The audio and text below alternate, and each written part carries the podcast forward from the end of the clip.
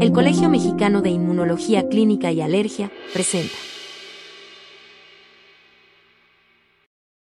Sean todos bienvenidos a una cápsula más de Semica Medios, una cortesía del Colegio Mexicano de Inmunología Clínica y Alergia. Esta iniciativa lleva consigo la presencia de excelentes ponentes, colegas alergólogos y en esta ocasión tenemos a la doctora Andrea Velasco Medina.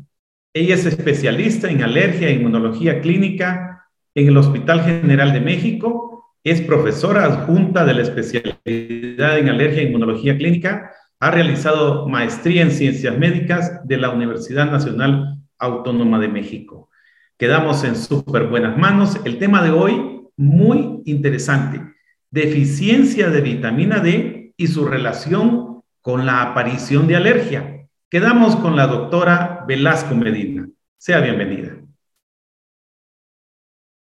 Hola, eh, es un gusto estar con ustedes y sobre todo eh, poder hablarles de un tema que me parece muy importante y que ha cobrado pues eh, gran importancia recientemente y es la deficiencia de la vitamina D y su relación con las enfermedades alérgicas.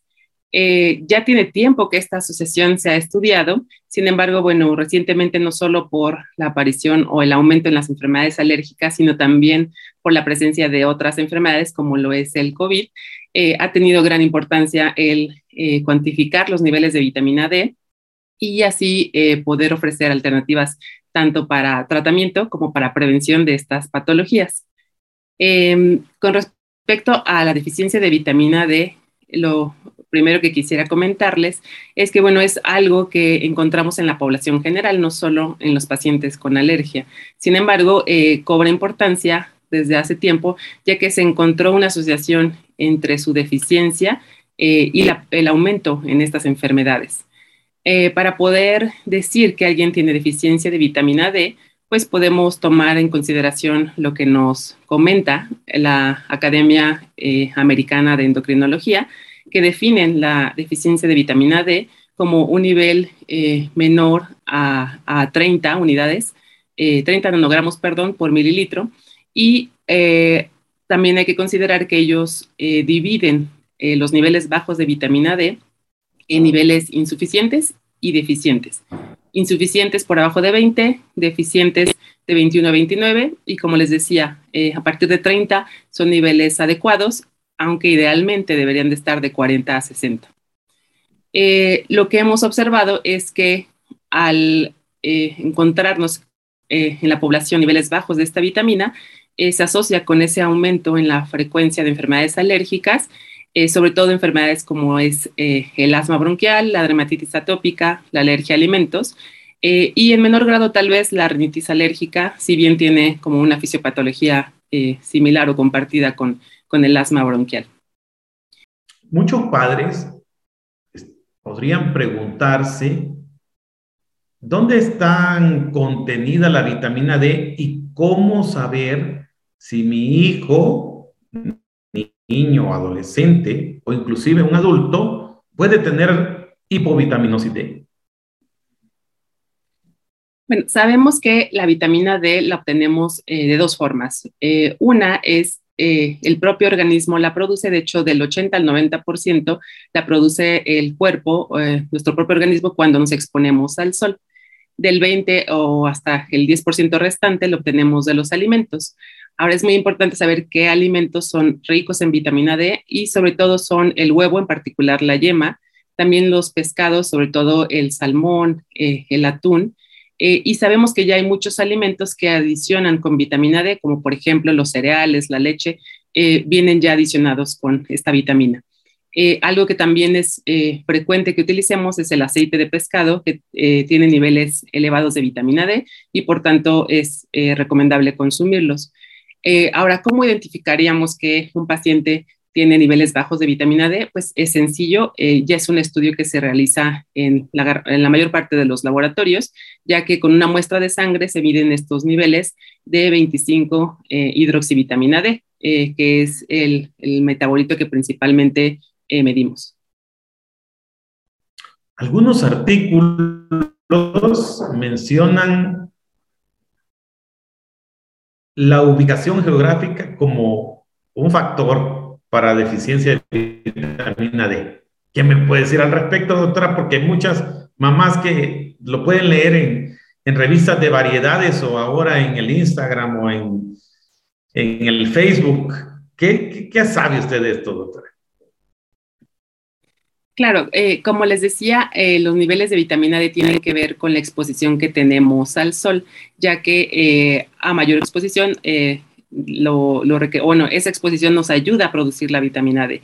Eh, lo que hemos visto, lo que se ha observado es que también tiene una relación con la geografía, ya que eh, mientras más cerca nos encontramos al Ecuador y tal vez mientras más tiempo nos exponemos al sol, pues producimos eh, niveles mayores de esta vitamina, a diferencia de las personas que habitan lejos del Ecuador y que tienen menos exposición al sol. De hecho, también tiene que ver esto con la pigmentación de la piel, ya que eh, incluso se comenta que ah, a medida que evolucionamos, una de las razones por, las que la piel se hace eh, más clara, digamos, es porque permite una mayor exposición al sol y mejores niveles de vitamina D. ¿Y la fecha de nacimiento tiene algo que ver también, doctora? ¿Será que nacer en primavera o en otoño influye en el déficit de vitamina D? Sí, también eh, uno de los aspectos que hay que tomar en cuenta cuando buscamos o medimos la vitamina D es que tiene una variación estacional y eso lo vemos eh, eh, también con relación al nacimiento, ya que las personas que nacen en, las, eh, en el invierno, por ejemplo, tienen menores niveles de vitamina D que aquellas que nacen a lo mejor en, la primavera eh, o el verano cuando hay más exposición al sol. Sí tiene que ver también la fecha o la estación de nacimiento. ¿Qué patologías de origen alérgico se ha demostrado o están en estudio que son afectadas por el déficit o el aumento en el consumo de vitamina D, porque se puede ir a ambos extremos. ¿Cuáles son, doctora? Sí, sobre todo se ha estudiado la relación de los niveles de vitamina D con eh, la presencia del asma, eh, no solo el que un paciente la padezca, sino también que esté o no esté controlado. Sobre todo si hay niveles elevados de vitamina D, se asocia con un mejor control de la enfermedad, con menor uso de medicamento. Sobre todo esto es porque eh, lo que se ha visto es que la vitamina D mejora ciertos aspectos del sistema inmune que, eh, eliminan eh, a los microorganismos con mayor facilidad y por lo tanto nos permiten un mejor control del paciente asmático. También con respecto a la alergia a alimentos se ha observado esta relación, ya que al encontrar niveles normales de esta vitamina favorece la flora intestinal y mejora eh, la respuesta que tenemos o la tolerancia hacia los alimentos y por tanto disminuye la frecuencia de alergia a alimentos. Eh, también eh, con respecto a la dermatitis atópica, que es una de las enfermedades alérgicas que vemos que afecta a piel, y como les decía, es un sitio donde nos ayuda a, producirse esta vitamina, pues también vemos que los niveles normales de, esta, de la vitamina D se asocia con un mejor control o menos lesiones en el paciente con dermatitis atópica. Excelente, doctora. Ah, concreta y directa. Para terminar, y que nuestro público, en mayor, los padres muy interesados, muy acogidos con nuestro sitio en Cénica Medios. Doctora, ese es en determinado momento controversial y siempre les dejo esta última pregunta. ¿Cuál es su opinión? ¿Prescripción por médico o venta libre de vitamina D Recordando pues que no es hidrosoluble, es liposoluble. ¿Qué opina al respecto?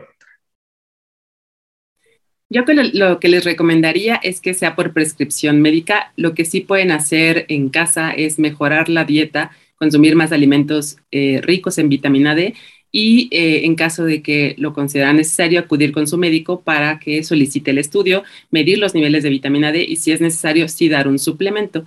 Recordemos que eh, aunque son vitaminas, también hay ciertos pacientes en los cuales deberíamos tener precaución eh, y no tomarlas en exceso. Por lo tanto, sí sugiero que sea por prescripción médica y les digo, en casa mejorar la dieta.